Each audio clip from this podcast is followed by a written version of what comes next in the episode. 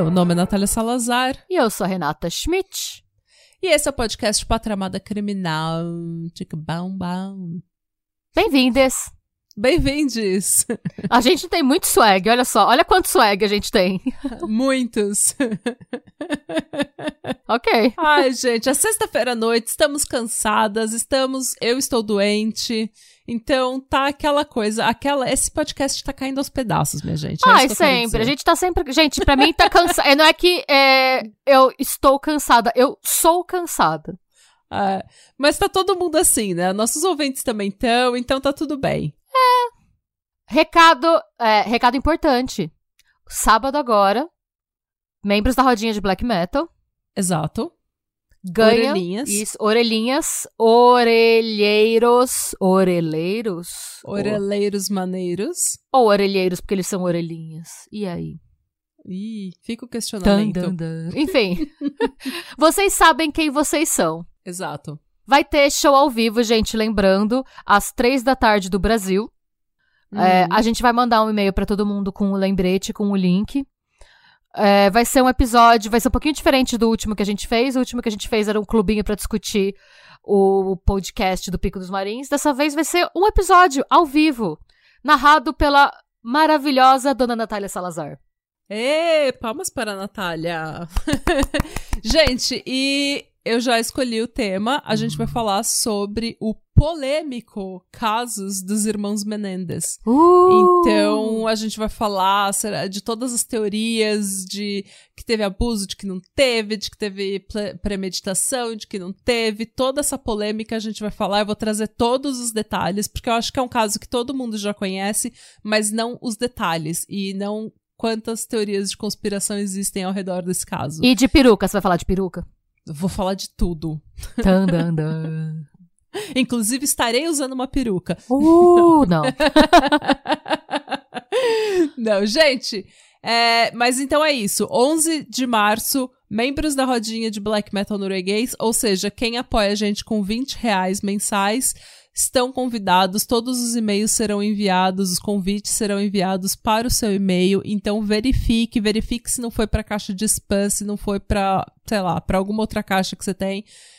E se você não, se você é membro e não recebeu o convite até a sexta-feira, manda mensagem pra gente. Lembrando que todo mundo que que assinar, que começar a apoiar a gente com 20 reais até sexta-feira, vai poder participar, vai receber o convite. Então, você tem até sexta-feira. Todo mundo vai receber o convite, provavelmente na terça, quarta-feira, no seu e-mail, mas a todo mundo que assinar até sexta-feira pode receber o, o convite, tá bom? Sábado eu vou fazer um último round de convites, e daí, se você assinou até sexta-feira, você vai receber o convite. Ah, Se você é membro da rodinha e você tá no ICQ, o link vai estar no ICQ, naquela descrição que nem a gente fez da última vez. E se você é membro da rodinha e não está no ICQ, por que você não está no ICQ? Hein? É. O que você está fazendo da sua vida? Vai lá fofocar com a gente. É maravilhoso, a gente troca receita, a gente fofoca de true crime, tem true crime o dia todo, todo o tempo. No momento, a gente tá discutindo do português. Não, do brasileiro que foi pego em Portugal com as partes do corpo na mala. É o assunto Ai. do grupo. Mano, eu, eu preciso entrar no grupo e conversar sobre isso, porque essa Thor eu nem consegui acompanhar direito, porque me deu tanta ansiedade, eu não entendo o que, que tá acontecendo. É, Tá imposs... Gente, tá impossível. A gente fez ontem pro YouTube um caso que bombou um pouquinho no Brasil. Foi, ficou meio conhecido. Talvez alguns de vocês já soubessem que caso era um pouco antes da gente fazer o vídeo, né? Que é da Marcela, a mulher que foi parar na rodovia, enfim, com a arma na mão. A peladona da a, BR. a peladona da BR. E nem, assim, nem deu tempo do caso dela viralizar, que já veio esse brasileiro com os, com os, corpo- com os pedaços na mala e todo mundo já começou a falar dele. Não dá pra você acompanhar no Brasil. Você começou Que a acompanhar um pânico. caso, vem outro. Tá bizarro. Pois é. É. Surra de caso de true crime. Surra de gente, caso. Mas... Certo? E agora vamos ao meu episódio. Por favor, tô curiosíssima. Eu ia fazer um outro episódio completamente diferente, que ia ser meio que um teaser pro episódio é, live do sábado. Ia ser meio que começar o debate que a gente ia terminar no episódio dos Irmãos Menendez da, oh, no sábado. Fiquei intrigada. Porém, eu fiquei com tanta. Sabe quando você começa a fazer um caso e você e dá ranço? Sim. Dos próprios debates que você. Porque aquele caso ia levantar vários debates que. Ai, não sei, deu, deu uma preguiça, sabe, de ter esse debate agora. Porque a gente tá falando tanto de coisas tão pesadas, sabe? De dissecação de órgãos no TikTok, assassinatos envolvendo racismo, estupro e canibalismo e todas as coisas horríveis que a gente tem falado. Então eu acho que a gente precisava de um um chillax, sabe? Um tá. episódio tá. mais chill. Ah, eu concordo, em que a gente sim. faz uma fofoca, em que a gente eh, meio que relaxa um pouco, não precisa ser tão tenso, tão intenso. E todos os meus roteiros futuros estão super pesados, então eu precisava, sabe, de um eu apoio a sua decisão, você tá certíssima. É, a gente precisava de um breather. Então, o que, que eu resolvi fazer? Eu resolvi falar sobre a maldição da Playboy. Uh, conte mais. Nem sabia que tinha uma. Porque a gente que é millennial velha, a gente lembra da época dos reality shows americanos que eram que bombavam, sabe? Que era o tempo áureo dos reality shows americanos. E um desses reality shows era Girls Next Door.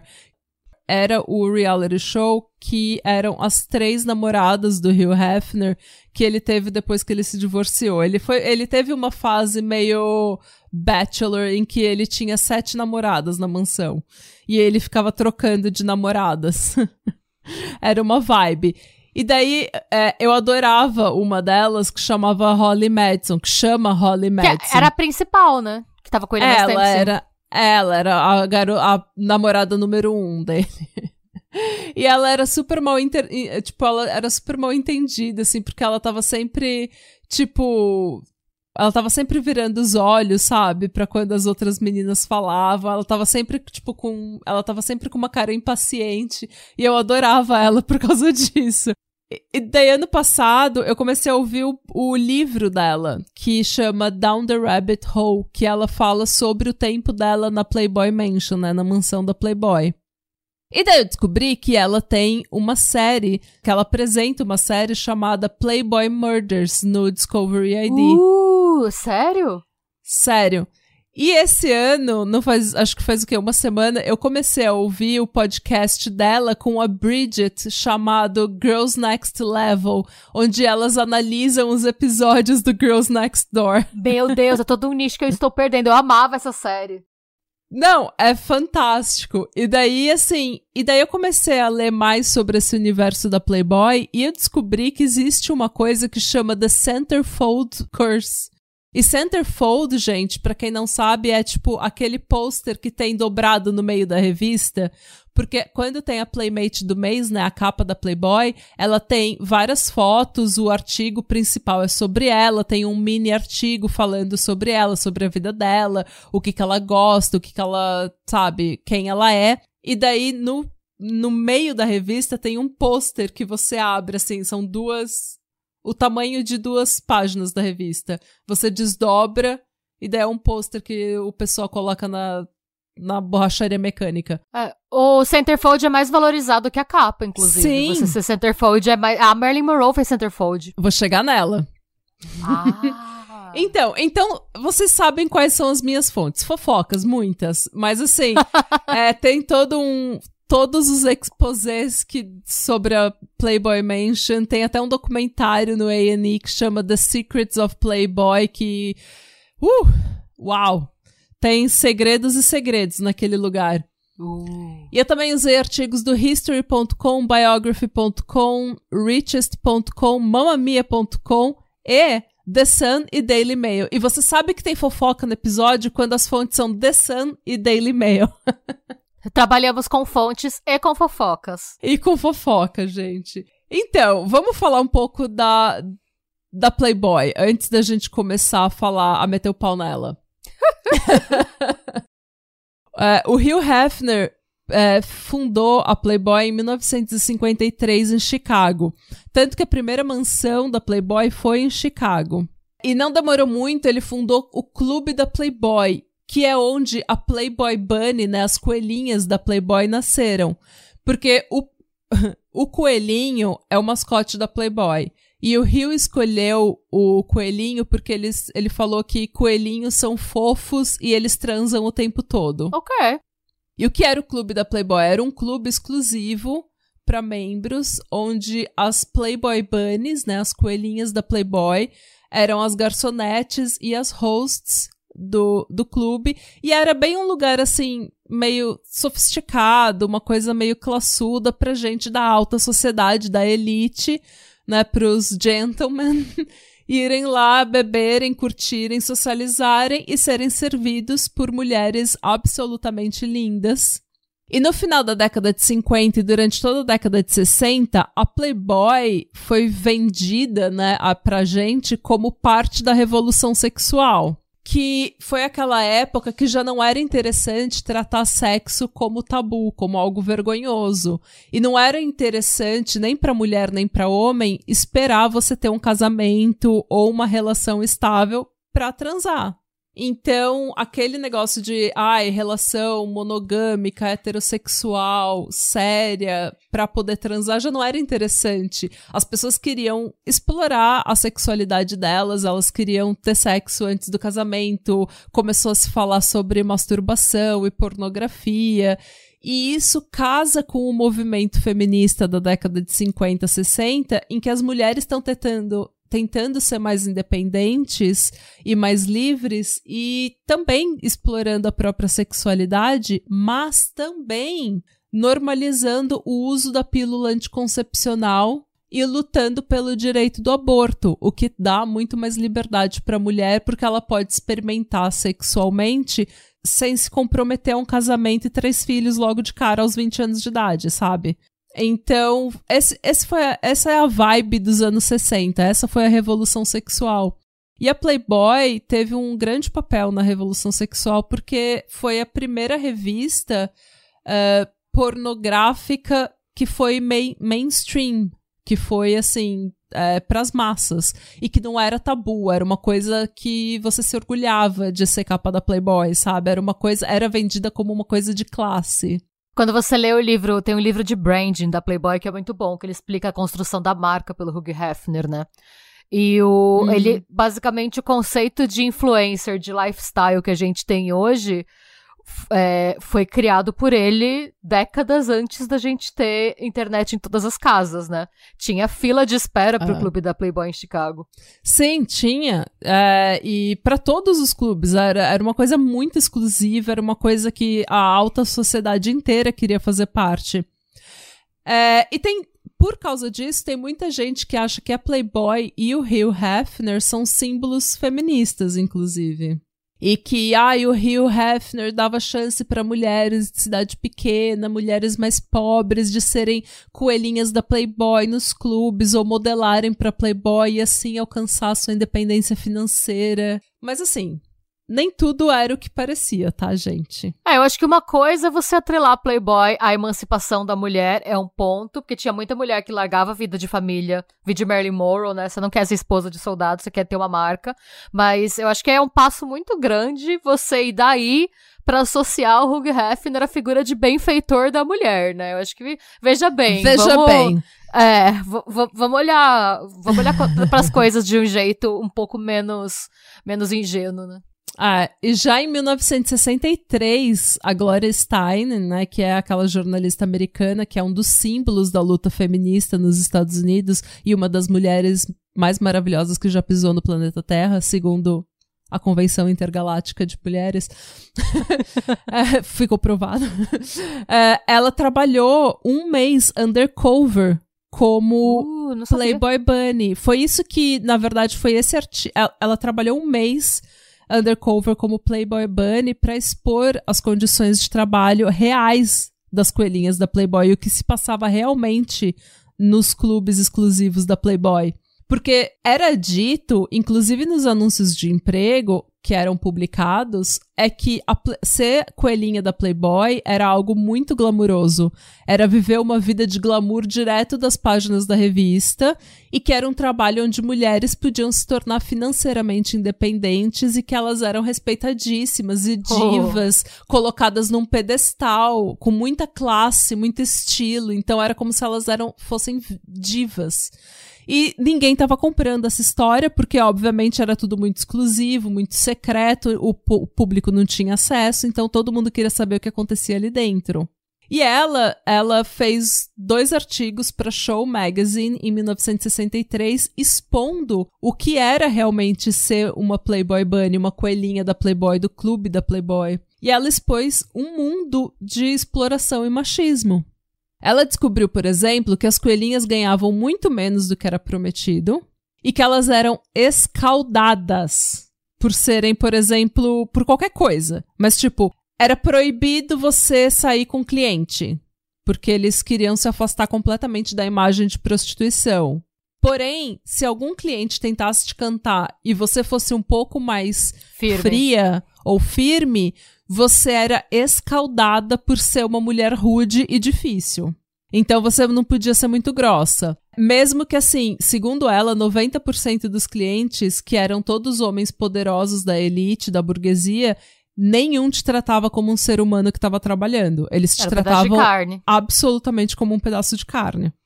Você tinha que usar salto de no mínimo 8 centímetros e aquelas fantasias extremamente é, apertadas, que é aquela, aquela fantasia icônica, classe, clássica da Playboy, que é o maior, né? É o corsetezinho com a meia calça, o salto alto, as orelhinhas e o rabinho de, de coelho. E você tinha que usar aquele corsete extremamente apertado, às vezes usar é, enchimento na bunda e no, no peito para ficar com um decote maior. E você tinha que trabalhar oito horas naquele, naquela fantasia Nossa. num salto de no mínimo oito centímetros. E a sua fantasia tinha que estar impecável. Se você parecesse cansada, você era escaldado. Me deixa ser cansada, sabe? Não, e tipo. me deixa ser cansada. Pela liberdade paz. de ser cansada. É, para, gente, pelo amor a de Deus. A próxima luta feminista. Me deixa ser cansada. É. Mas então, e tipo, você tinha que ser garçonete e host trabalhando naquele clube e o pessoal te tratando como um pedaço de carne, você naquele salto de 8 centímetros, sem poder sentar. Mano, imagina, era um. Deus me livre. Ah, eu preferia ser. eu preferia ser do lar, viu? Não, total. e, tá em... e tá na cama às nove da noite. Mas, gente, então, as coelhinhas também eram submetidas a exames de sangue e ginecológicos. para saber se elas não estavam usando droga ou se elas estavam não tinham pegado, sei lá, doença. Isso o Hugh Hefner proibiu depois que o artigo da Gloria Steinem foi publicado. Então, assim, gente, já deu para entender que essa tal libertação, essa revolução sexual, vídeo Playboy, era toda voltada pro olhar do homem, né? Sim. Não pra mulher. Não era uma libertação pra mulher. A Playboy deu oportunidade para muitas mulheres, obviamente, que sonhavam e ainda sonham em ser coelhinhas da Playboy, ainda sonham em trabalhar com essa indústria. Isso não tem problema nenhum se esse é seu sonho. Se isso, aliás, eu acho que é um, um trabalho que a gente nunca devia nem uh, sequer julgar, mas a gente tem que entender que a Playboy, enquanto instituição, enquanto Hugh Hefner, ela é voltada para a liberação sexual do homem, não da mulher. Ela é, na verdade, a liberação sexual do homem que agora não precisa se preocupar de engravidar a mulher porque ela tem a obrigação de tomar pílula na cabeça Exatamente. da. E do, se ele engravidar, ele não precisa casar, porque é liberação é. sexual. Então é uma coisa muito melhor para ele. E essa foi a vida do Hugh Hefner, tá, gente? Ele nunca foi um, um super feminista, não. É, e a própria edição com a Marilyn Monroe, que foi a primeira a primeira edição da Playboy, a primeira revista Playboy, teve a Marilyn na capa e no centerfold, no pôster. Só que ela nunca posou pra Playboy. Ué? Ela nunca posou para Playboy. A primeira edição tinha quatro fotos nuas da Marilyn, incluindo centerfold, como eu falei. Só que, e é um centerfold icônico que muita gente ganhou muito dinheiro vendendo reproduções desse centerfold. Mas, como eu disse, ela nunca posou para Playboy. Essas fotos foram feitas por um fotógrafo chamado Tom Kelly em 1949. Elas eram bem pin-up, sabe? Elas eram não eram pornográficas, elas eram só nuas, tipo Betty Page. E ela aceitou ser fotografada porque ela estava sem dinheiro nenhum e ela ia perder o carro dela. E ela não podia perder o carro dela porque ela precisava do carro para ir trabalhar. Então ela estava sem dinheiro nenhum e ela aceitou fazer essas fotos pin-up porque ela precisava de 50 dólares. E essas quatro fotos, por essas quatro fotos, ela ganhou 50 dólares. Ela nunca quis ter essas fotos associadas a ela. Ela tava super assim. Acho que ela não era nem loira ainda, né? Ela, ela tava era super ruiva ainda. Ela era ruiva. E ela tava super constrangida, tanto que na documentação cedendo os direitos da foto, ela assinou Mona Morrow, não Marilyn. Tipo, ela não queria ser associada com essas fotos de jeito nenhum. E essas fotos foram vendidas e foram parar num calendário meio obscuro que ninguém tinha muito acesso. Só que, em 1953, a Marilyn estava virando a estrela que ela era. E dois filmes icônicos dela já tinham sido lançados, que era Como se conquista um milionário e Os homens preferem as loiras. E daí o senhor Hugh Hefner achou que seria uma ótima oportunidade comprar as fotos dela e publicar na capa de uma revista que se, se tornaria nacional sem que ela tivesse a menor ideia. E sem dar nenhuma participação nas vendas para ela, o que é bem errado, né? Ele não deu absolutamente nenhum centavo para ela. É, e ele, na revista, tá escrito assim: existem apenas duas poses que foram é, nuas que foram fotografadas em, mil, em 1949, antes dessa bela loira virar um, é, ter o seu movie break, virar essa estrela de Hollywood. Eles apareceram em um calendário, o que ajudou ela a virar uma estrela, o que é mentira, porque as fotos, tipo, o calendário não teve absolutamente nada a ver com ela virar a estrela que ela era. É, nós selecionamos a melhor dessas duas para ser a primeira Playboy Sweetheart. Tipo, como se ela tivesse envolvida e como se No essas processo, fotos. É, e como se essas fotos tivessem ajudado a carreira dela de qualquer forma. O que nunca ajudou, porque ela nunca nem usou essas fotos pra, pra carreira dela. Ela tava envergonhada de ter feito essas fotos porque ela fez num momento de desespero. Então ele comprou essas fotos por 500 dólares publicou numa revista sem o consentimento dela. E ela, inclusive, fala que é, ela nunca recebeu um centavo ou sequer um muito obrigada. Ela nunca sequer conheceu o Hugh Hefner. Ixi. Então, assim, símbolo feminista meu cu, né? É, não, não dá. É, e o Hugh Hefner, gente, pelo que a, pelo que a Holly des descreve, não só a Holly, mas a Bridget, várias outras namoradas que moraram na, na mansão da Playboy é, em Hollywood descrevem é que ele era uma pessoa extremamente manipuladora.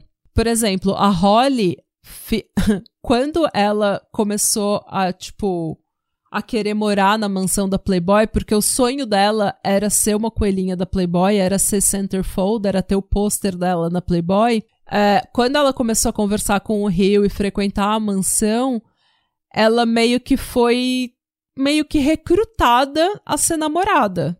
E ninguém falou absolutamente nada para ela de como que eram as regras, do, de como que isso ia acontecer. E ela meio que saiu com eles à noite, com é, o Hefner e as namoradas, para um clube à noite. E ele ofereceu Quaaludes para ela. Eita! Que é metaqualona, que é um sedativo e hipnótico forte, que era usado inclusive na década de 70 como date rape drug, sabe? Que era para fazer a mulher ficar relaxada ao ponto dela não poder mais consentir Recusar. ou não ou recusar e enfim. E ele ofereceu para Holly, e isso é 2000 e é, isso é 2001. Ele ofereceu para Holly e ela falou: "Ai, não, eu não, eu não uso drogas". Porque ela tinha ouvido, inclusive, que o Rio era completamente contra drogas, que existia toda essa moralidade na mansão da Playboy. Só- então ela falou: não, eu não uso drogas, eu não quero. E daí ele falou: Ah, eu também normalmente não gosto de drogas, mas Quaaludes eram conhecidos como abre-coxas na década de 70. Ew. Isso ele com 70 e poucos anos está falando pra ela com 22 em 2001. Ew. E depois que eles saem, né, ele, as namoradas e a Holly, é, eles vão pra um clube, ela fica super nervosa e ela começa a beber bastante, porque ela tá super nervosa, ela não sabe o que vai acontecer, ela tá querendo causar uma boa impressão, porque o sonho dela é sair na Playboy. E daí, tipo, as namoradas perguntam: você vai entrar pro quarto com. Você vai subir pro quarto com a gente? E daí ela que já tá bêbada, meio que vai. E quando ela vê o Hugh Hefner tá em cima dela e ela tá transando com ele e várias meninas ao mesmo tempo. Foi, então foi meio que assim, foi consensual, mas não foi. Ela tava bem bêbada e foi tudo meio que no. Não foi acordado de antemão, sabe? Não foi uma coisa que foi tipo. Não tava. Não era entendido que ela ia subir pro quarto e que eles iam ter uma orgia. Então ela não sabia o que tava acontecendo até que ele já tava em cima dela. Ew. Não, até porque várias é, namoradas falavam publicamente que era só uma. Ah, um, era só pela publicidade, que É. ninguém transava com ele. Então, por isso que quando você fala, ah, mas a Holly devia saber que ela ia transar com o Hefner. Gente, Não. ela não sabia. Ela achou que ela tava indo pra um clube com eles e que ela queria causar uma boa impressão porque ela queria ser capa da Playboy, mas ela nunca imaginava que ela ia acabar na cama dele naquela noite, sabe? Tipo, foi meio que. Ele mesmo, essa impressão, eu lembro até hoje que ele fala, ele reforçava em entrevista. Teve uma entrevista que ele deu que ele tava com as três e que alguém perguntou pra ele como era estar sempre rodeado de belas mulheres. Ele respondeu que com 70 e poucos anos, ele às vezes preferia ficar com o livro e deixava elas cada uma no seu quarto, sabe? Sim. Então ele reforçava essa impressão de que era pra manter o personagem, que ele não tinha mais idade pra essas coisas. Pois é, mas não. E não era, assim, né? É. é, segundo a Holly, quartas e sábados eles iam pra um clube e era, tipo, mó bizarro. Ele chegava com sete namoradas, quatro mulheres, tipo, numa limousine gigante. E daí entrava no clube, ficava lá, elas bebiam, usavam drogas, dançavam. E daí ia todo mundo pro quarto dele, tipo, e era uma coisa que nenhuma delas queria fazer, mas que todas faziam, e algumas eram super interesseiras e materialistas e estavam realmente usando ele pra tirar dinheiro dele. Mas tinha pessoas como a Holly que meio que acabaram é, real se apaixonando por ele, porque ela falou que ela era tão nerd, tão nersa, tão inocente, que quando ela transou com ele, ela falou que meio que pra justificar o que tinha acontecido com ela, ela falou: "Não, eu quero fazer isso porque eu amo ele". Sabe? Então ela ficou naquele relacionamento. E ela teve um relacionamento longo com ele. Só que não era um relacionamento legal. Pra começo de conversa, ela não podia olhar pro lado, ela não podia, tipo, O que é bem injusto, porque o cara tem três namoradas. Exato. E ele tá sempre rodeada de mulher e ele transa com outras mulheres que nem são namoradas dele. Nesses grupos, esses sexo grupal que eles fazem sábados e quartas e sábados. Mas ela não podia olhar pro lado. Tanto que nas festas da, da Playboy, tinha todo domingo tinha um Fun in the Sun, que era uma festa com várias celebridades e era uma coisa super exclusiva, porque na época ninguém tinha, sabe, câmera no telefone, então ninguém meio que sabia o que acontecia nessas festas. Era só celebridade, tipo Jamie Foxx, Leonardo DiCaprio, todo mundo tava nessas festas e ela não podia nem socializar, ela tinha que ficar do lado dele o tempo todo. Ela não podia sair. E quando ele tava ele, quando ele tava cansado, ele ia pro quarto, ela tinha que seguir ele. Ela não podia ficar tomando um drink com as amigas dela. Ai, que bode. Era bizarro. E ele era super manipulador. Tipo, ele jogava uma namorada contra a outra pra elas brigarem por ele.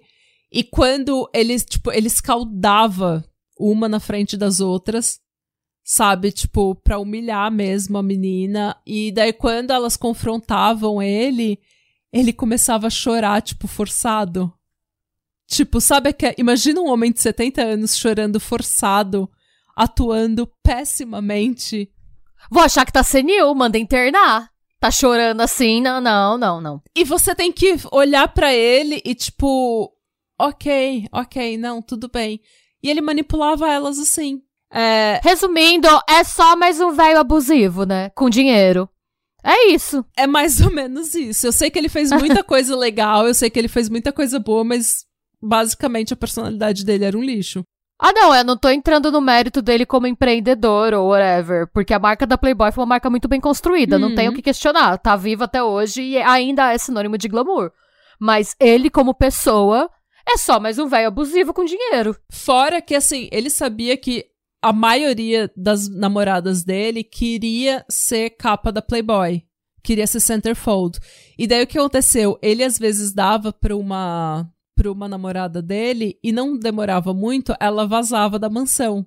Então ele aprendeu que ele não podia dar o, a, o pictorial, né? Que ele não podia dar o centerfold para as namoradas, porque elas iam vazar. E daí ele ficava com, com as namoradas, tipo a Holly, ele ficava meio que Ai, um dia, talvez eu vou te dar. Ai, talvez. Ai, hoje ainda não tá no, na hora. Não, a gente, esse ano não vai dar. E daí ele ficava meio que chacoalhando o sonho dela na frente da cara dela, sabe?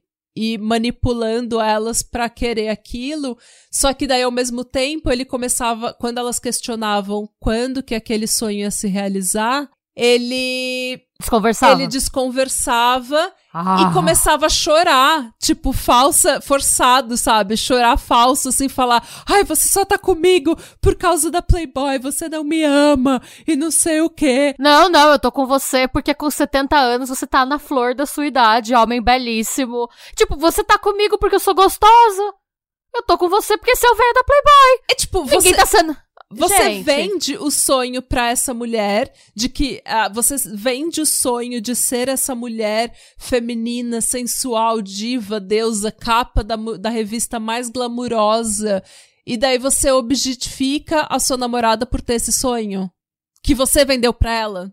Ah, você nem só objetifica, você escrotiza, né? Porque você tá lá, ai, você só tá comigo. Mano, assim, a gente tá lá, você vem e fala, ai, fique comigo que você vai ser uma diva da Playboy. Aí você fica com ele. Ah, então agora você não vai ser diva, nem agora, nem agora. E aí? Ai, você só tá comigo porque eu sou da Playboy. Sim.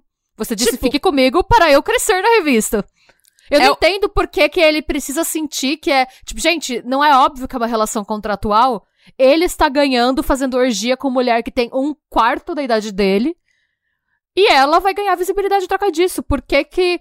Eu acho que o mundo ia ser tão mais feliz se as pessoas parassem de ficar tentando achar que é amor de verdade uma relação que obviamente é comercial, sabe? Sim, só que ele tratava elas como uma relação contratual, só que ele exigia delas monogamia e lealdade. Tipo, você só tá comigo por causa da Playboy, como se fosse uma grande ofensa, como se ele não soubesse disso, como se ele não tivesse atraído elas com esse sonho que ele vendeu para elas. Olha. Então, assim, e detalhe, tipo, a Holly, ela tinha o cabelo. Ele, ela tinha o cabelo bem longo. E daí ela, para se destacar, ela cortou o cabelo igual da Marilyn Monroe, porque ele gostava muito da Marilyn. E daí ela colocou um batom vermelho, tal, meio que mudou o visual. Mano, ele escaldou ela. Ela ele falou: "Você tá parecendo uma stripper. Você tá parecendo uma stripper barata com esse cabelo, esse batom vermelho. Tipo, ele era mó hipócrita. Ele vendia Playboy, que era o nu, só que a Playboy era classuda, a Playboy era uma glamurosa, sabe? Rainha do funk, não é assim qualquer sexy magazine, sabe? Qualquer hustler magazine. Não é pornografia, é glamour, é uma coisa classuda. Então, ele, ao mesmo tempo que ele vendia nudez e vendia sexo e libertação feminina, nenhuma coelhinha da Playboy podia ter sido stripper. Essa era a regra dele. Porque ele odiava strippers. Nossa, gente. Nenhuma que... podia ter feito pornografia. E nenhuma podia ter trabalhado como profissional do sexo. O que várias fizeram todos e tudo isso, só que elas não falavam para ele. Mas, tipo, se ele descobrisse que uma, que nem a Kendra, que era a namorada dele, ela era stripper. Só que ela não tinha contado para ele quando ela tava na, na mansão. Ela falou que ela era uma estudante. estudante universitária. Ok. Ela só falou pra ele que ela era stripper depois, tipo, que eles já estavam fazendo reality show, já tinham um contrato, sabe? Então foi bem shade. Mas assim, ele era super hipócrita. E isso, gente, a Holly detalha bastante, tanto no podcast quanto no livro dela. Que eu super recomendo, ela escreve super bem. E é isso, gente. Então já deu pra sacar a personalidade do velho, né? Sim. E foi por causa de todas essas fofocas que eu comecei a pesquisar, então, a maldição da Playboy. Uhum. Gente, chama maldição da Playboy, obviamente que não é uma maldição, obviamente que não é nada sobrenatural. É simplesmente o resultado de um estilo de vida que a fama e aquela indústria, a toxicidade daquela indústria é, causa na vida das pessoas, né? Mas ficou conhecida como a maldição da Playboy porque cerca de 20 playmates que foram né, tema principal da edição e que tiveram o centerfold, é, que tiveram o pôster, morreram de forma trágica antes dos 50 anos de idade. Eita, é muita gente. Eu E- entendo por que você explicou. Eu entendo que é uma estatística que era, que era likely, mas, né? É bastante gente. Sim. E outras diversas pessoas envolvidas com a revista ou com a Playboy, a indústria da Playboy, né, a corporação, tiveram destinos trágicos. Uma delas foi a Jasmine Fiore, que teve a história belamente contada pela dona Schmidt no Yeah, yeah. episódio 42 deste podcast.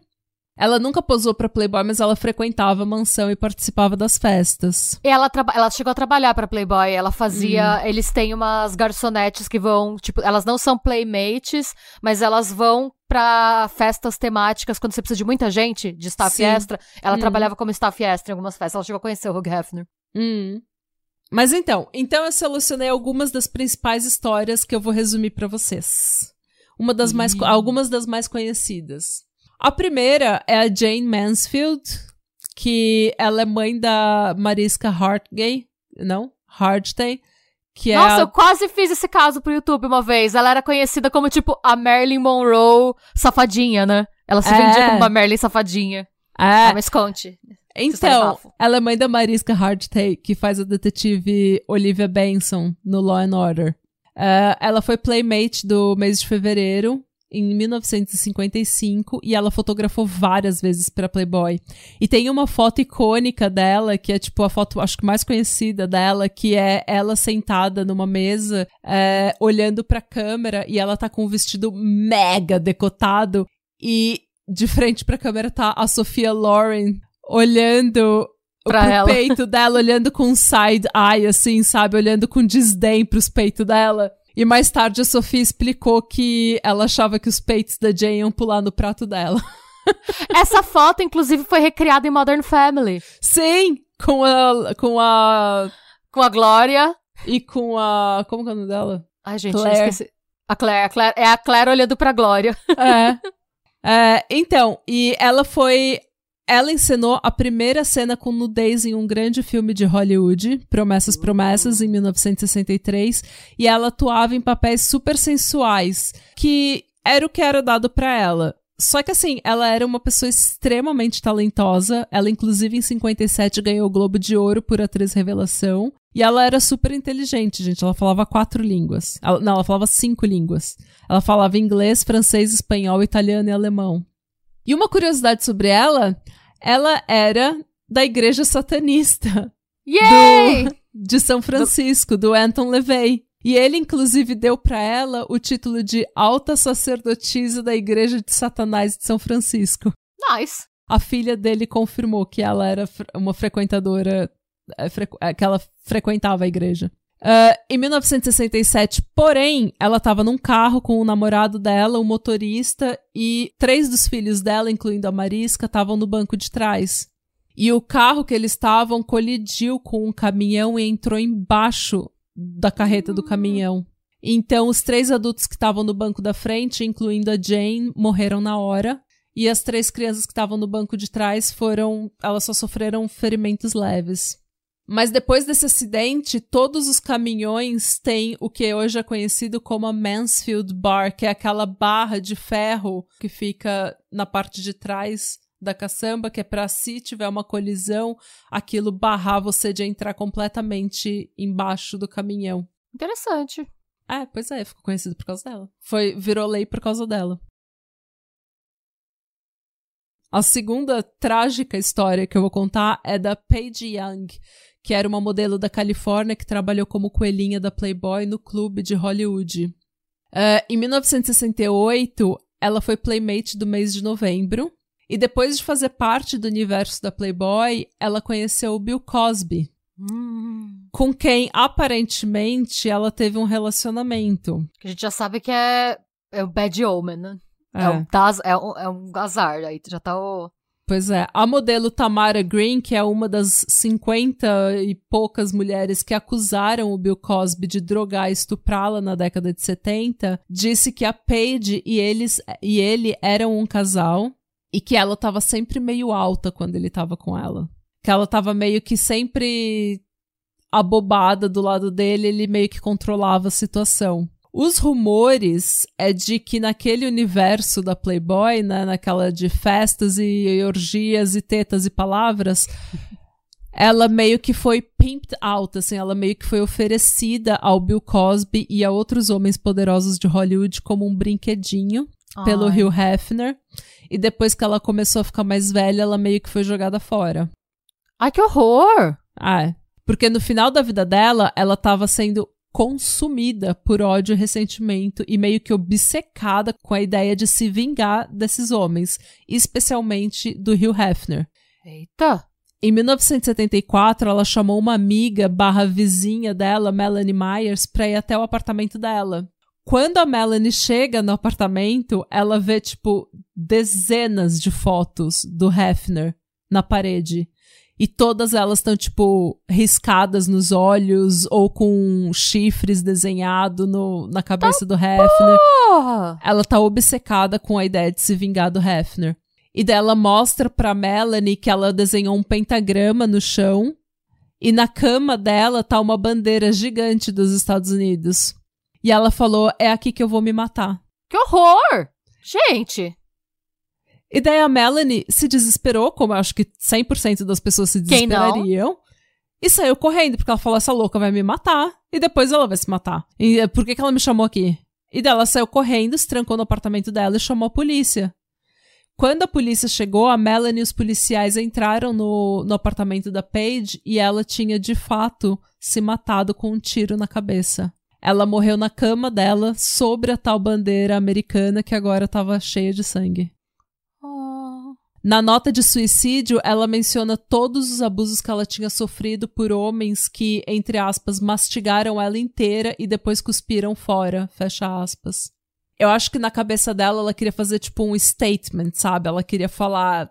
Você, ela meio que foi 13 razões, sabe? Tipo, e ela... fez, e ela fez um statement. Sim. Pois é, o problema é que a Playboy aparentemente abafou a notícia, porque a mídia quase não cobriu a, a morte dela, mesmo sendo uma coisa extremamente trágica e incomum. E quando os, os poucos jornalistas que cobriram retrataram a morte dela como uma overdose. Mas agora o Pátria Amada está fazendo justiça e cobrindo. justiça por Paige Young. E, justiça gente, por Paige Young. Essa é uma história bem parecida com a história que é uma das mais conhecidas, que é a da Star Stowe, a Star nasceu Ellen Louise Stowe em Little Rock, Arkansas. Uh, ela era uma menina extremamente linda e talentosa que sonhava em seguir carreira fazendo música. Ela, tava, ela sabia cantar muito bem, ela estava aprendendo a tocar guitarra. E ela se mudou para Los Angeles e começou a trabalhar como dançarina. Eu não sei se é dançarina ou stripper, mas ela começou a trabalhar como dançarina em Los Angeles. Okay. Até que em 1975 ela estava em Las Vegas e foi quando ela conheceu um senhor chamado Gene Simons, ou Gene Simmons, do Kiss. É, e os dois começaram a namorar, e de acordo com o Gene Simmons, foi ele que sugeriu que ela tentasse, que ela testasse para Playboy. E ela, tendo a recomendação dele, conseguiu o emprego e foi playmate do mês de fevereiro de 1977. Hum. O ensaio dela foi um divisor de águas na Playboy. Porque foi, tipo, antes dela, a Playboy era super classuda, comportada, glamurosa, sabe? Toda comportadinha. E era bem pin-up, sabe? Você tinha aquele nu frontal, ou aquela, aquele nu, assim, de costas, mas era uma coisa bem comportada. Ela chegou lá, tipo, that's my pussy. Tipo, ela chegou Tetas lá... e palavras. ela chegou lá com tetas e palavras. Ela, no, no frontal, ela abriu a perna. Ela, o, tipo, ela foi super ousada, sabe? E ela tava super descontraída e ela sabia que era aquilo que ela queria fazer mesmo. Então, foi meio que um divisor de águas nesse ponto. Ela foi a primeira da revista que tinha uma tatuagem, que era uma estrela. Uh. Daí o nome Star. E o ensaio fotográfico dela foi um dos primeiros, ou o primeiro, até um tema. Eles fizeram um tema bem glam rock, sabe? Então era bem Nice. assim. Então ela posou com guitarras e baixos e microfone. Foi uma coisa bem ousada, assim. Gente, a minha voz tá falhando porque eu tô gripada, mas a gente vai chegar lá, tá? Não, não, mas tá tudo certo, tá tudo certo. Unidos chegaremos lá. Enfim, depois de ser Playmate em fevereiro, ela começou a trabalhar para Playboy e para o Hugh Hefner. Ela meio que se tornou uma embaixadora da Playboy, o que não era muito incomum. Todas as Playmates meio que viravam uma embaixadora. Você ia representar a Playboy, sabe, em festas e eventos. E quando tinha festa na mansão da Playboy, você tava lá. Ela, inclusive, foi eleita Playmate do ano pela Playboy no Japão. Nossa. Uhum. Foi lá representar Playboy também. E ela vivia na mansão da Playboy em Hollywood e Chicago, participando das festas e entretendo as milhares de celebridades da época. Tipo, Elton John, Rod Stewart, todo mundo Nice. tava nessa. Todo mundo frequentava a Playboy. Mansion. Todo mundo ia pra mansão da Playboy. Tipo, se você era um político poderoso, é, um produtor, um diretor, ator, não interessava. Músico, produtor executivo. Que você, se você tivesse dinheiro e status, você tava na mansão da Playboy. E, e assim, a Playboy caga muita regra de que ah, você tem que ser comportada, você não pode ser uma stripper, você não pode ser trash, você tem que ser classuda. Classuda. Pois é, só e que ai, aqui na Playboy a gente não usa drogas e a gente não Aham. a gente não consente com prostituição. A gente, sabe, você não pode ser uma garota de programa. Pois Mas é. a gente mastiga humanos e joga eles fora. É, mas a gente sabe que não era bem assim, né, seu Hugh Hefner? Porque na década de 70 tava rolando orgias extremas, tudo regada a álcool e droga na E mansão. com a Lud, né? E com a Lud, que ele mesmo falou que era o abre-coxas, né? Tanto que diz que tinha, assim, tinha uma... uma um- as coelhinhas, né, as meninas que estavam sempre na Playboy, elas sabiam onde que era o armário de droga, que você ia lá e pegava. Tipo, É tipo o armário de remédio da avó. Mano, era um armário drogas. de droga. Gente, não, não dá. E, enfim, ela começou a frequentar a mansão da Playboy e ela começou a entreter todas essas celebridades e participar de festa, e tetas e palavras, e tetas e palavras, e orgias e drogas. E o Rio começou meio que oferecer ela pra entreter os amigos dele. Detalhe, ela já entretia o Rio Hefner umas duas vezes por semana. Porra! Pois é, e ela, ele começou a, a oferecer ela para que ela entretesse os amigos e business partners dele, sabe, os parceiros de negócios, e ela meio que ela meio que foi, porque nessa época você tá Tipo, você não conhece ninguém em Los Angeles, você tá isolada, você só conhece celebridades, e eu acho que você meio que se ilude com você vê aquela mansão, aquele, aquela coisa, sabe, de luxo, glamour, muito dinheiro, muita droga, tudo é muito abundante, tudo é muito demais, tudo é muito extremo. Eu acho que você entra meio que numa paranoia de que aquelas pessoas se importam com você é, e que você descobriu sua gente, que aquela é sua família, que tá tudo bem, Ah, que e você tem toda uma. uma que aquilo nunca vai acabar. É, e tem uma impre... pa- te- é, é- aquilo, aquele mundo é criado pra passar uma impressão de vida fácil. Isso. Você, se você tá passando perrengue, é o que a gente. É, é até um pouco parecido com o que a gente vê em algumas seitas. Você tá lá passando perrengue, se fudendo, e aí de repente você entra num mundo que assim, mano, as- a, piscina da Playboy tinha uma gruta. Você podia entrar, Sim. tipo, numa caverna. É uma, é uma a gruta ca- das uma- orgias. Várias orgias aconteciam naquela gruta. Tem uma dó do garoto da piscina, de quem tinha que filtrar a água daquela piscina, imagina. Mas tinha, mas você chega, é, é um conto de fada. É o conto de fada do profissional do sexo, Sim, basicamente. Sim. E, tipo, imagina você tá, você tá, tá com uma vida difícil, em que você tem que trabalhar e tá difícil conseguir emprego, e você tem que mandar dinheiro pra sua família, e você vai perder seu carro, ou você não tem como pagar aluguel, e daí você entra numa puta de uma mansão, cercada de celebridades, de gente rica, milionária, e que tudo é abundante. Então você entra numa vibe de que aquelas pessoas são sua família e que elas se importam com você e que tá tudo bem, aquilo nunca vai acabar. Profissão vendedores de sonhos, né? Ai, para você entrar aqui, você é parte de uma elite, a gente não usa droga, você é respeitada. Sim. Você não, você não vai se prostituir, você não vai ter nenhum homem nojento vai fazer mais nada com você. Só que então... daí você começa a frequentar essas festas e você começa a ver que você é mais uma. Você é só mais um número e que o Hugh Hefner não te respeita e que essas celebridades que tipo estão sempre falando com você, nenhuma delas se interessa por você ou se, se importa com a sua vida ou quem você é. Você é só mais uma menina gostosa da Playboy Mansion. E foi isso que aconteceu com ela. Ela obviamente odiava ser oferecida como snack para homem que ela não queria, né? E ela era, ela tinha que transar segundo.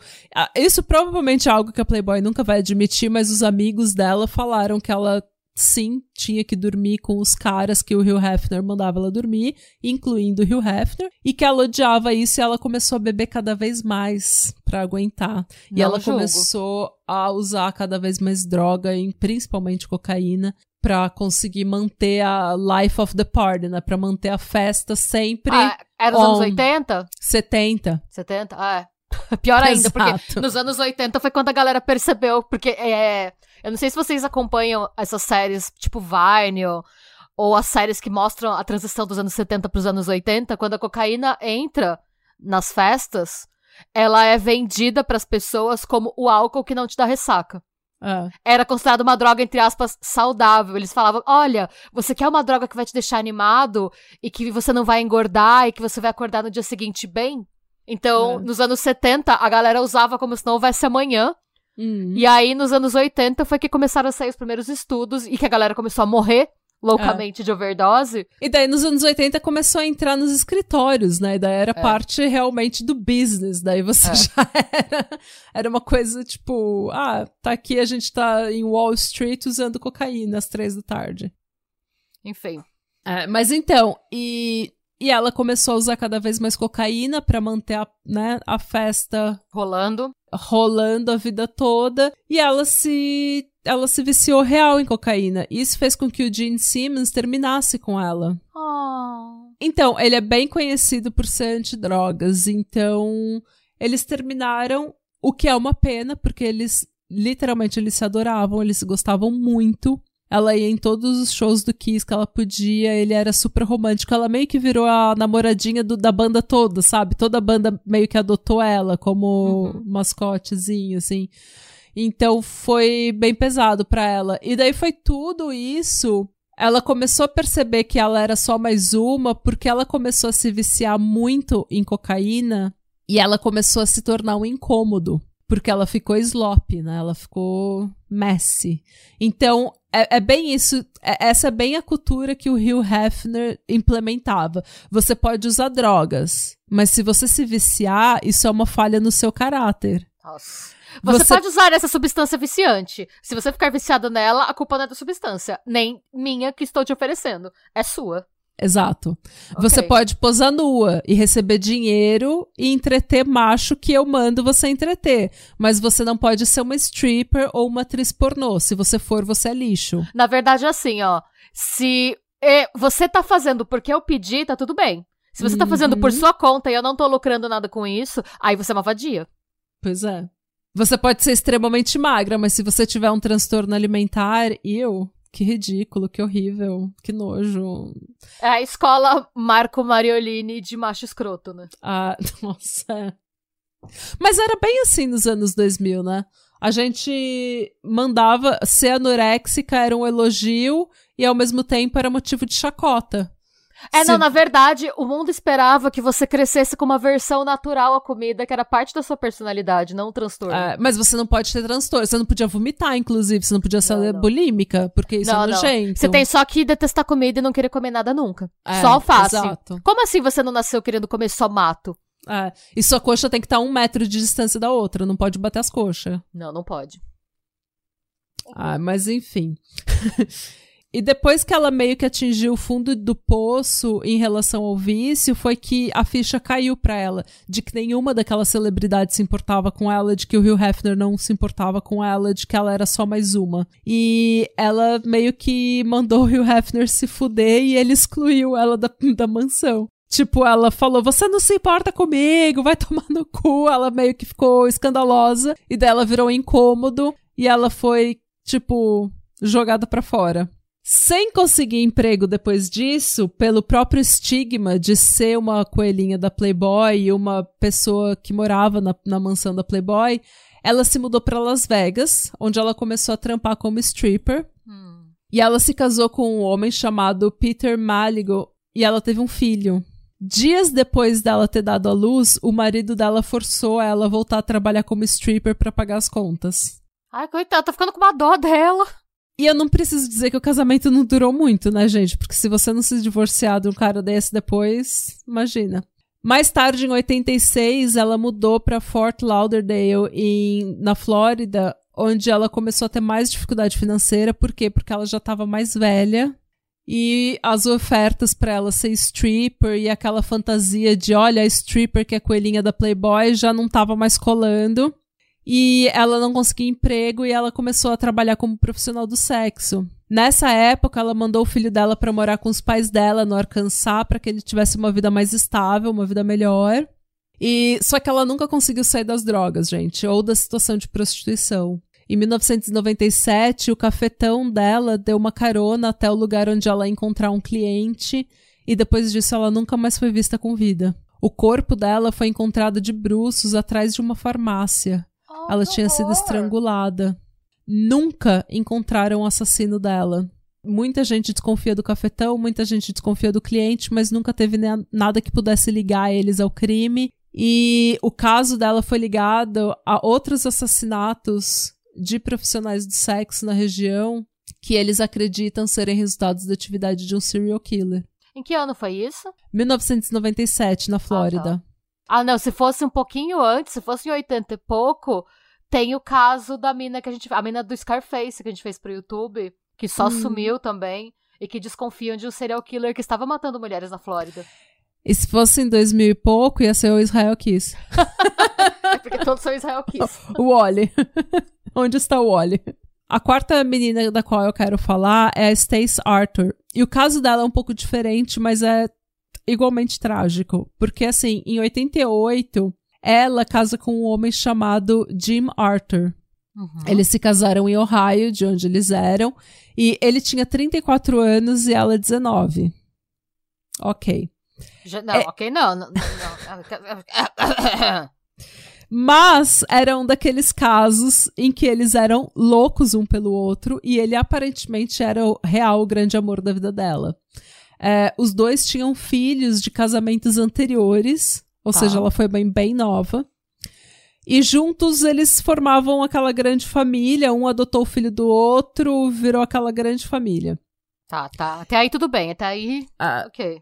depois do casamento, ela começou a tentar uma carreira como modelo e como Miss. Ela queria muito competir como Miss. Em pageants, né? É, e ela também tinha já o sonho de posar nua pra Playboy. Ela, ela já tinha esse sonho de ser modelo e fazer no artístico e tudo mais. E ele nunca foi ciumento, ele nunca foi escroto com ela, ele apoiou total o sonho dela. Então ele começou a fazer de tudo para que ela conseguisse realizar esse sonho. E ele, inclusive, começou a fazer o cabelo dela, maquiagem, Ah. sabe? Tipo, ele arrumava roupa pra ela. Ele tinha, tipo, isso é 88, ele tinha um, um salão, aparentemente, de bronzeamento artificial. E ele meio que cuidava dela, fazia a imagem dela, viajava com ela. Nossa, gostamos. Ele tá. Tipo, Não, ele total investiu nela. Tanto que eles estavam em Chicago, acho que eles. Ela foi trabalhar como modelo em Chicago e daí eles passaram no prédio da Playboy para deixar as fotos dela na recepção, porque ele realmente estava tipo investido no sonho dela, sabe? Ela era absolutamente maravilhosa e ela logo se tornou Miss Ohio. E em 1990 ela foi para a União Soviética para competir. Nossa, gente. Miss Comunismo. Competir... Miss Stalin. Miss... Não, então ela foi competir como Miss America. Uh, e ah, nessa não era época... Miss Universo? Então, eu não entendi. Ela falou. Porque ela não era Miss America, ela foi competir no Miss America. E eu não entendi por que, que foi na União Soviética. Eu também não, mas ok. Quem somos. Vai entender as incongruências históricas, né? Tudo Vai bem. entender o concurso. Eu não entendo o concurso de Miss até hoje. Também não, mas assim, faria assim. Não, não, eu não tô entendendo o sentido do Miss América ser na União Soviética, mas, como eu disse, quem somos nós pra Gente, julgar? se alguém né? sabe, pelo amor de Deus, me manda um e-mail, porque eu tentei achar na internet e eu não entendi nada. Mas tudo bem, tudo bem, a gente aceita e segue o baile. Mas ela foi competir no Miss America e logo em seguida foi anunciado que ela seria é, Playmate do mês de janeiro de 1991. É, ela foi a primeira Miss que foi pôster da Playboy, que era algo novo tanto pra Playboy quanto pro mundo das Misses. Ela foi, Olha. tipo, a Miss que posou nua. E depois de ser escolhida como Playmate do mês, normalmente você continua trabalhando para Playboy de alguma forma, como modelo, embaixadora, eventos e o caralho, e você concorre a Playmate do ano. E é um puta status você ser Playmate do ano, porque daí você vai ter várias fotos, uns mega artigos escrito com, sobre você, e é um puta status que todas as Playmates querem. E abre portas, né? Abre muitas portas e muitas pernas. E tentando ganhar esse título, ela começou, ela queria realmente mostrar para Playboy que ela era uma team player, que ela era uma boa embaixadora da marca, Uhum. que ela queria realmente estar ali e representar o Rio e a marca. Então, ela começou a trabalhar para o 1900 da Playboy, que é o número de telefone que era eh, de um serviço oferecido pela revista para que os fãs pudessem ligar para esse número pago e falar diretamente com as playmates favoritas deles. Nossa, O gente era que uma. pode dar errado? O que pode Nossa. dar errado? Um bando de punheteiro ligando pras minas da Playboy. O que, que pode dar o- errado? Foi, o com- foi assim que surgiram os incels. Essa é a pré-história do incel. Mano, sério. Porque você tem uma menina de, tipo, 22 anos falando com os fãs e ela não tem treinamento nenhum pra isso. Nossa, tá- tá. Já, já, tô, já tô nervosa. Nem, nem sei o que aconteceu e já tô nervosa. E assim, elas eram pagas 50 dólares por hora pra falar com os fãs, só pra falar no telefone. E como ser Playmate barra Miss é caro para um caralho, porque você tem cabelo, maquiagem, roupa, Personal trainer, bronzeamento. tudo. Fora as viagens, tem que viajar pra trabalhar e não é toda viagem que é paga. Então, ela e o Jim tinham filhos, sabe? Então, ela precisava do dinheiro. E ela começou a falar, tipo, três, quatro horas é, no, no telefone. E não demorou nada. Um equilibrado veio estragar a festa da mina. Ah, É, a Holly, inclusive, comenta no Playboy Murders que ela apresenta. é, ela fala que ser playmate, ou ser stripper, ou ser qualquer tipo de profissional do sexo é algo muito perigoso para mulheres, porque as pessoas elas começam a achar que se você posou nua, você mostrou seu corpo numa revista, numa imagem, isso dá direito a ela sobre o seu corpo. Então, não é difícil você ter uma pessoa que quer te tocar, ou que quer segurar, quer te agarrar, que quer te pegar porque ela acha que você que ela tem direito ao seu corpo. o que é um absurdo, né? É absolutamente absurdo. Isso acontece inclusive com muita drag queen. Drag queen, tipo, tá lá fantasiada, montada, trabalhando, e o povo quer encostar, e quer, inclusive mulheres, quer encostar e quer pegar, quer pegar peruca, quer pegar, sabe? Ah. É um absurdo. As pessoas acham que elas têm direito ao corpo alheio simplesmente porque a pessoa posou nua, do que não tem nem sentido isso. Ah, não, não tem mesmo. E como na revista não eram só fotos suas, né? É, não eram só fotos suas nua. Era assim, tinha um mini artigo sobre você, escrevendo o que, que você gosta, a sua ideia de um date perfeito, seu sonho, sua personalidade, fotos de você quando você era mais nova. Então passava pro fã a ideia de que ele conhecia a Playmate com quem ele estava falando. E ele formava com ela uma relação parasocial. Então, um tal homem, esse tal homem desequilibrado que começou a falar com a Stacy chamava James Lindbergh. Uhum. Ele tinha 32 anos e ele é o que hoje a gente chamaria de incel. No início, ele não era inapropriado, ele era uma pessoa super comum, ele era super legal, só que ele era sempre muito sério e muito intenso. Ah, o incel sempre é legal até que ele é contrariado, né?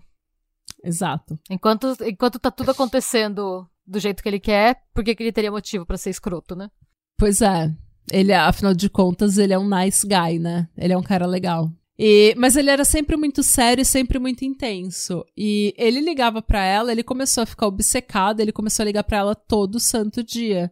Ele chegou a gastar 15 mil dólares. Ah! Em número de 1.900, gente. O que era muito dinheiro para alguém que era motorista de caminhão. Meu Deus! Mano, a ansiedade que eu tenho pelas contas dele. E porque ele ligava tanto pra ela e ocupava tanto a linha dela, ele foi colocado num limite de tempo pela empresa. Tipo, você não pode falar com ela mais do que meia hora por dia. Meu Deus! E daí um dia ele ficou puto e parou de ligar por uma semana. E daí, pra se desculpar, ele presenteou ela, mandando pra casa dela 70 balões cor-de-rosa. Tipo, olha os extremos, né? Ele para de ligar e depois ele volta com um gesto bizarro, gigante de afeição. Tipo, what? Total, total red flag. Total. Total. Mas enfim, mesmo assim, ela gostava de falar com ele. Tipo, ela, ele sabia que ela era casada, ele sabia que ela tinha filhos, eles conversavam normalmente, ele contava sobre a avó dele, ele contava sobre coisas da vida dele. E eu acho que da parte dela, como ela não teve nenhum treinamento para fazer esse tipo de ligação, para fazer esse tipo de trabalho. E também não tinha redes sociais como tem hoje, né? A gente não dá pra gente julgar, tipo, por que, que ela dava trela, porque o mundo era diferente naquela época. A gente não. As pessoas não ah. tinham esse conhecimento, não tinha noção do perigo, né? Não. E daí você não tem muita noção de com quem você tá falando, mas ele parecia tão legal, então eles meio que começaram a conversar, conversar, e ela não tava preocupada, porque ela achou real que ele era um cara legal e que era só uma amizade que eles estavam formando, sabe? Tanto que teve uma vez que ele não ligou e é, por uns dias e ela ficou preocupada e ligou para ele. Porque ela Eita. real tinha ficado preocupada. Será que ele fez alguma coisa? Será que aconteceu alguma coisa com ele? Então ela real achava que era uma amizade. Com o tempo, porém, ele começou a ficar mais agressivo, claramente mais obcecado, mais louco por ela, começou a declarar o amor dele por ela. E quando ela tentou contornar essa situação pedindo um, entre aspas, tempo na amizade, ele ficou puto. Onde já se viu, né? Você, você tentar se comportar como um ser humano. Como assim? Quem você pensa que é? Eu tô declarando meu amor pra uma mulher casada. Como assim ela vai me recusar? E então ele largou o emprego dele, viajou até Ohio, onde ela morava, para encontrar com ela. Lá ele acabou encontrando com o Jim, o marido dela, com quem ele teve uma discussão no meio da rua do nada, como se ele tivesse direito a alguma coisa. É, porque ele, ele comprou vários presentes para ela e falou pro Jim entregar para ela. E daí o Jim, que já tava sabendo da história toda, falou: Olha, você tem que se afastar. Eu tô sabendo Parça. da sua história, mas, tipo, eu sou marido dela, você tem que se afastar. O James Lindbergh, então, abriu fogo contra o marido da Stacy e assassinou ele no meio da rua em plena luz do dia. Mano! Depois disso, ele voltou pro carro que ele tinha alugado e cometeu suicídio com um tiro na cabeça. Nossa, essa foi totalmente inesperada. Porque você acha que vai ser ela a vítima, né? Sim. É, a Stacy ficou arrasada. O Jim era o homem da vida dela. Em 92, ela moveu um processo contra a Playboy alegando que ela tinha sofrido assédio sexual por parte dos funcionários da empresa.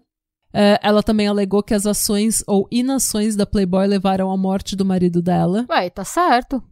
Mas Os funcionários da Playboy alegaram que o encontro sexual que eles tiveram foi completamente consensual. Eles tiveram encontro sexual? Aparentemente sim.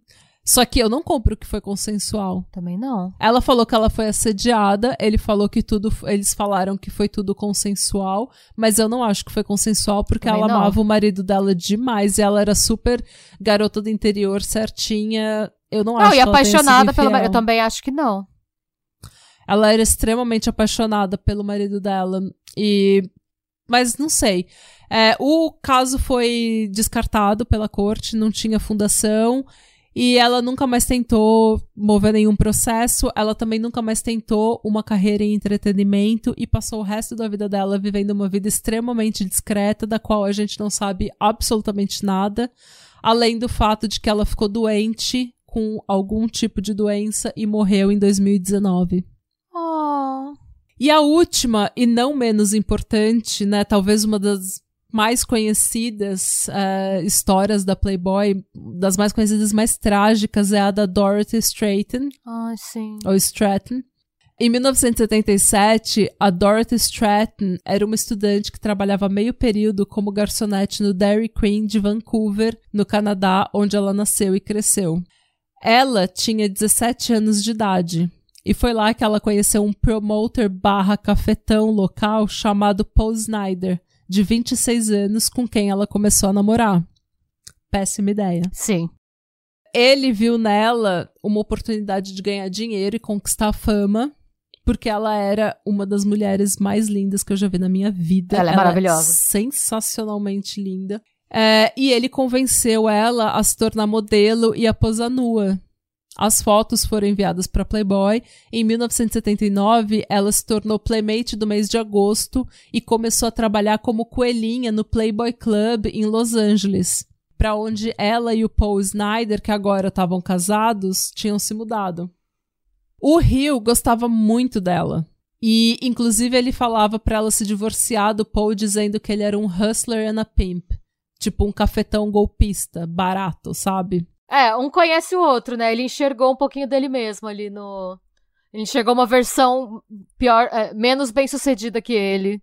Exata, a versão pobre dele. A versão Foi- pobre dele. sim. É.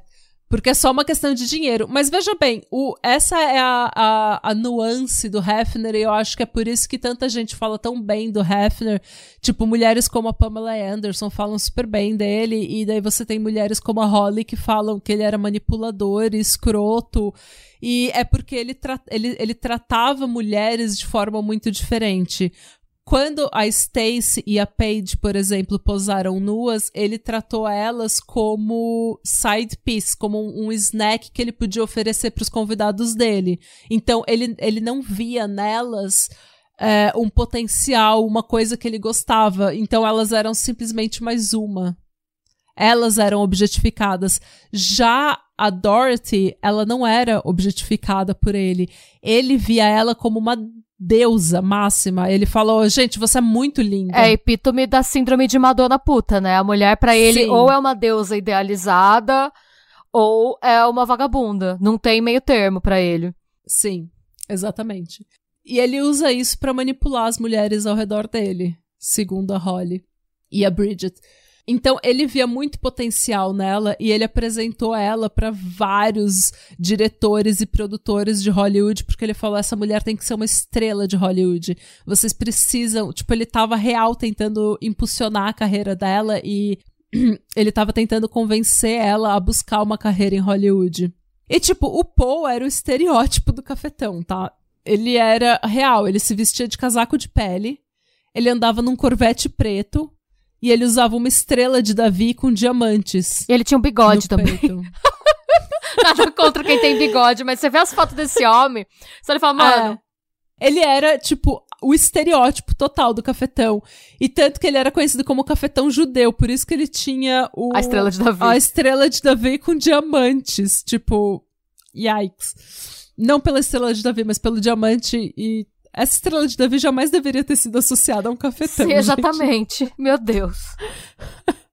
Justice for Moses. É tipo se no Brasil de hoje aparecer, tipo, o cafetão crente, com o peixinho cheio dos brilhantes, é. sabe? Tipo, o quê? o, o esmilinguido de, de diamante. diamante. Ai, mano, imagina. É tipo... Justice for esmilinguido. Ai, gente, que bad. Mas enfim, em 1980, ela foi eleita Playmate do ano e o Paul começou a ficar com ciúme claro que dela. ficou. Por quê? Porque eles frequentavam a mansão da Playboy e o Paul ficava dando em cima das menininhas. Claro que ficava. Sendo que ele tava com a mulher mais linda que todo mundo tava desejando. Síndrome de Piquet, né? Você tem a Shakira na sua casa, você vai pegar aquela mosca morta. Então, e ela tava crescendo sem ele. Veja bem, ele era um cafetão, então ele queria que ela crescesse e ele fosse o manager dela. Ele queria crescer junto com ela. Só que ela estava chamando atenção e crescendo e sendo essa mulher linda, deusa sofisticada, e ele continuava sendo um cafetão pobre que estava perseguindo outras coisas, que era um, um golpista Ele queria crescer, barato, na verdade, às custas sabe? dela, não junto com ela, né? Exatamente, é, melhor dito. E quando ela começou a crescer sem ele, ele começou a ficar puto da vida. Ele começou a ficar cada vez mais controlador, cada vez mais ciumento, cada vez mais abusivo. E ela, inclusive, falou que ela podia, ela podia deixar a carreira dela, largar a mão de tudo, voltar para o Canadá e salvar o casamento dela com ele. Só que ele ah, não ele quis quer. isso. Por quê? Ele quer a fama de Hollywood, ele quer o status, ele quer o dinheiro, ele quer as festas na mansão da Playboy. Ela não entendeu então ele... que ele não quer ela, ele quer sugá-la, tipo, sugar todas as possibilidades de dinheiro. Ela é um meio para o fim que ele ter uma vida boa sem fazer muito esforço. Não, ele Exatamente. não, ele não ama ela como pessoa, só o que ela pode proporcionar para ele. Exatamente. Mas ao que tudo indica, ela realmente estava. Ela começou a atuar em filmes de Hollywood. E ao que tudo indica, ela estava real na. Ela estava real no caminho para ser a próxima superstar de Hollywood, sabe? Não demorou muito, ela foi apresentada para o diretor Peter Bodanovic, com quem ela começou a trabalhar no filme Muito Riso e Muita Alegria. Eles se apaixonaram durante as gravações do filme e eles tiveram um affair. Porque ela também já não aguentava mais o Paul e ela não tava mais com ele, sabe? Ela tava meio que largando ele aos poucos. Eu não aguento mais o Paul e eu nunca estive com ele. Pois é. O Paul, vendo que ele tava perdendo, começou a ficar cada vez mais louco e ela então resolveu se separar dele. E daí ele ficou puto. Daí ele perdeu as pregas toda. Porque ele secou a conta conjunta que eles tinham. Chupim do caralho, né? Ele foi, tipo, num spree de comer todas as mulheres, incluindo ter um, um affair com uma ex-namorada dele. Ele contratou um detetive particular para provar que a Dorothy estava tendo um affair com o Peter. Detalhe, ela já tava meio que namorando o Peter, ela já tava meio que mudando. É, eu ia perguntar, o que que, ela, o que que ele fez com essa informação? Você está, você está tendo um caso? Sim. Sim, whatever. Tipo, ela já tava meio que mudando pra mansão do Peter em Bel Air. Só que o Paul ele teve vários affairs durante o relacionamento inteiro deles. Tanto que nas festas da Playboy, ele ia na, nas festas da mansão e ele ficava cantando as outras playmates, ficava cantando as outras minas na frente dela. E, tipo, todo mundo falava, mano, esse cara zoado cantando as minas da Playboy quando ele tem a, a, a melhor mulher do mundo, que todo mundo na mansão tá desejando. Ele tem a mulher de ouro e ele tá cantando correndo atrás das outras, sabe? Tipo, que loser. Ele chegou a ser quicado da, da mansão da Playboy, né? Ele foi proibido de entrar. Sim, porque Por... ele tinha dado em cima, eu acho que de umas, de umas mulheres e não deu certo, deu ruim. E, e ele aí foi ele, É, ele tava dando bad vibes pra galera. Tipo, ai, olha Sim. esse maluco, tipo, que não sabe se comportar numa orgia. O, desele... é... o deselegante da orgia. Né? Ai, que deselegante, não sabe se comportar na orgia. O Joselito da orgia. O Joselito da orgia. Naquela gruta cheia de sêmen da Playboy. Mano, pra você ser o Joselito da orgia, da gruta da Playboy, ele deve ter feito um pintocóptero no meio da galera ali, sem consentimento de ninguém, né? Pra chegar no nível que a galera falou: não, não, isso é demais. Eu não, não estou aqui para esse tipo de comportamento. Essa morgia de classe, senhor, se comporte. senhor, senhor. o pintocóptero. Não é de bom tom. Esse pintocóptero não é de bom tom. Ai, primeira pessoa a conseguir sujar o teto da gruta, né? Amado, vá-se embora. Ai, gente, pois é, esse era o Paul, gente, por isso que ele foi jogado pra fora. Não, não julgo, eu também jogaria. Eu diria, ai, deselegante, eu super julgaria. Ai, gente. Enfim. Em agosto de 1980, é, ela foi até a antiga casa deles. Ai, o erro. E agora a gente vai precisar parar de rir, porque agora fica bem Oh. ruim. Ela foi até a antiga casa deles para tentar negociar os termos do divórcio.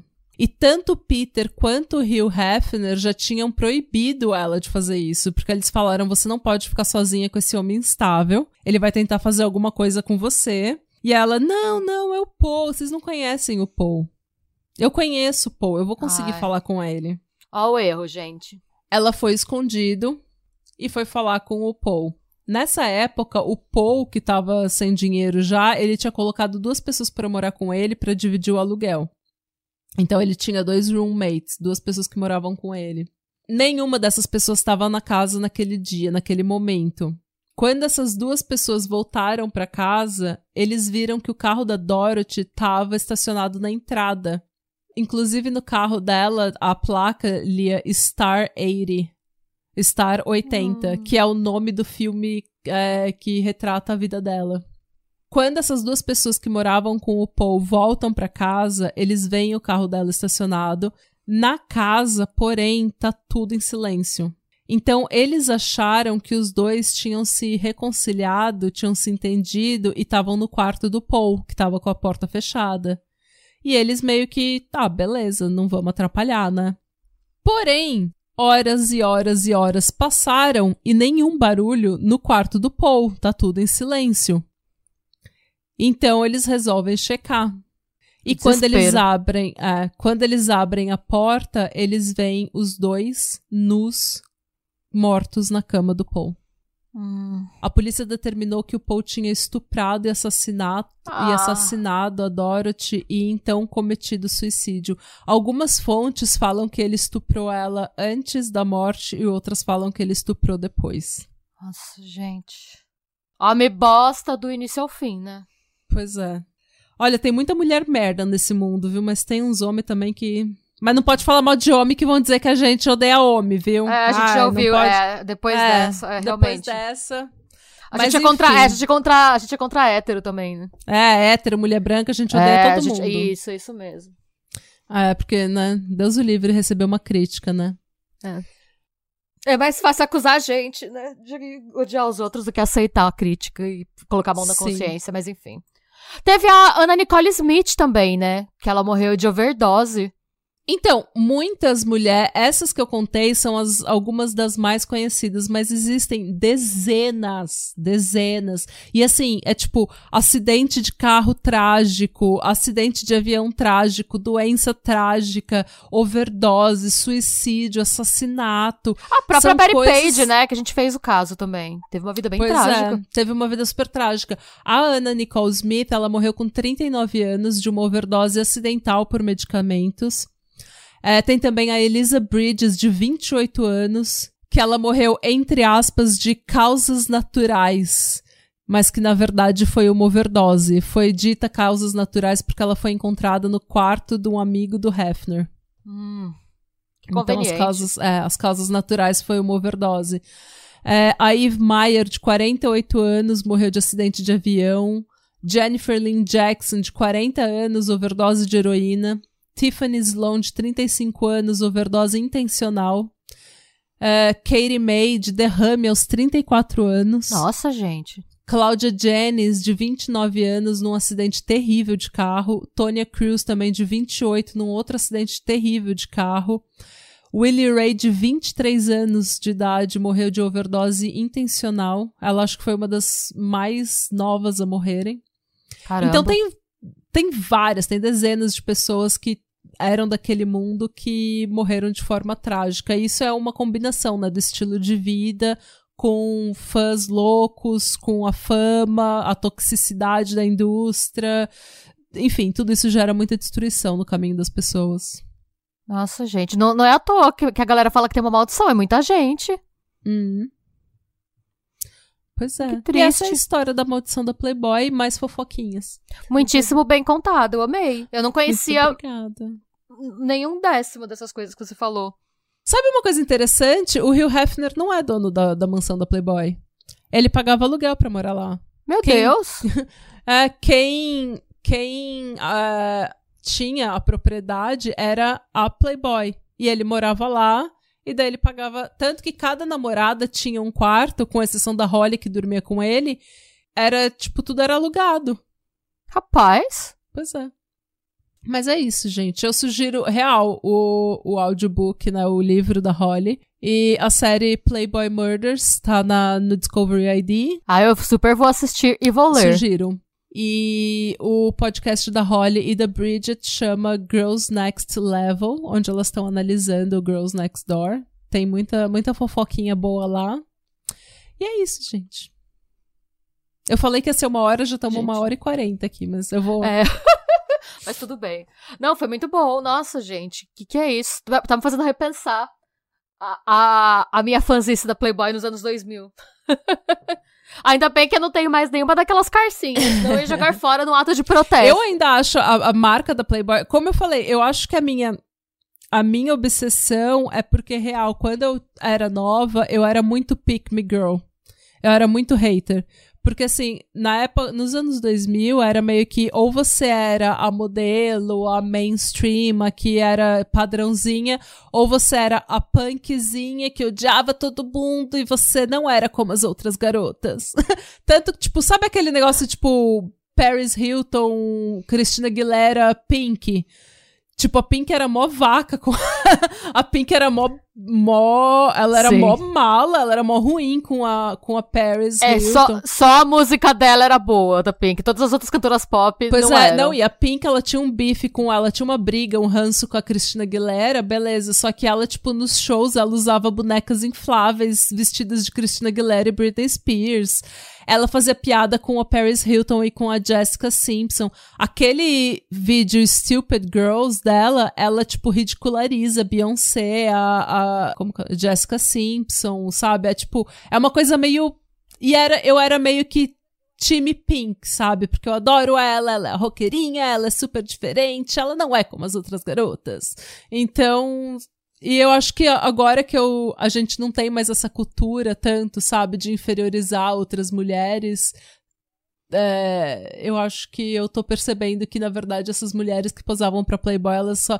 Tipo, a, Brit, a Bridget e a Holly, elas falam o tempo todo: ai, o seu ensaio era tão legal, era tão bonito, era tão sensual. Tipo, elas não falam de homem uma hora, uma única vez. Elas só falam, tipo, ah, é tão legal, é tão sensual, é tão bonito, tudo era rosa. Sabe? Elas estavam, tipo, era pra elas era uma celebração da feminilidade, sabe? Sim. Mas enfim. É, é, interessa é interessante a gente revisitar essa. Nossa, eu, eu assistia direto o, o reality. E as três pareciam ser bem próximas. A Kendra era a última, né, que entrou, então elas é, demorou um pouco pra elas se darem bem, mas a, a Bridget e a Holly pareciam ser bem próximas. Deu pra ver que elas Então, estavam a, bem. a Holly e a Bridget, elas estavam lá mais tempo e elas tinham passado pelo período das Mean Girls, em que elas eram, tipo. Gente, elas eram aterrorizadas pelas Mean Girls. E daí a Kendra, a Kendra entrou e ela era super nova, ela era super, tipo, goofy, sabe? É. Foda-se. É. E só que ela, tipo, quando o reality começou, ficou meio que eles editaram o reality numa narrativa de que ela era a Kendra, era a pobrezinha que era excluída pela Holly e pela Bridget. Mas era uma puta mentira, porque nessa época as três eram super amigas e elas se davam super bem. E tava tudo bem entre elas, só que no reality mostra que elas estão sendo escrota com a Kendra, ou que elas não gostam da Kendra, e é porque a Kendra é super sporty, sporty, sabe, super molecona, e as outras são tipo bitches, mean girls. Ah, aqui o reality show tem que ter uma tretinha também, Ah. né? Pra ter, parecer que tem uma história. Ainda bem que elas eram amigas, porque ter esse clima tóxico na vida deve ser um, um porre, né? É, eu espero que vocês tenham gostado desse episódio mais relaxado. Eu adorei. E é isso, gente. Sejam bons. Busquem conhecimento. E se te chamarem pra mansão da Playboy, não vá. Não entre na gruta da Playboy. Não entre na gruta. Gente, micose! E sim, gente, evite os fungos de Não pé. Não é Hugh Hefner, é eu Hefner. Eu, é, evite, fuja dos funguinhos. Ai. E tchau. E beijos.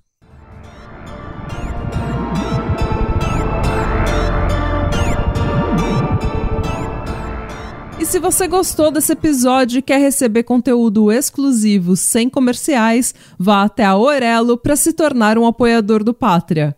Você também pode se inscrever no nosso canal do YouTube para episódios inéditos todos os domingos. E agora sim, tchau! Oi, gente, aqui é a Marcela do Detetive do Sofá e eu quero convidar vocês para conhecerem o podcast. Já tem mais de 160 episódios sobre crimes e mistérios não solucionados. E se vocês não sabem por onde começar, eu indico os episódios da Madeleine McCann. Eu vou contar muita coisa que vocês não sabem sobre o caso da pessoa desaparecida mais famosa da história. Então não esqueçam de conferir o Detetive do Sofá.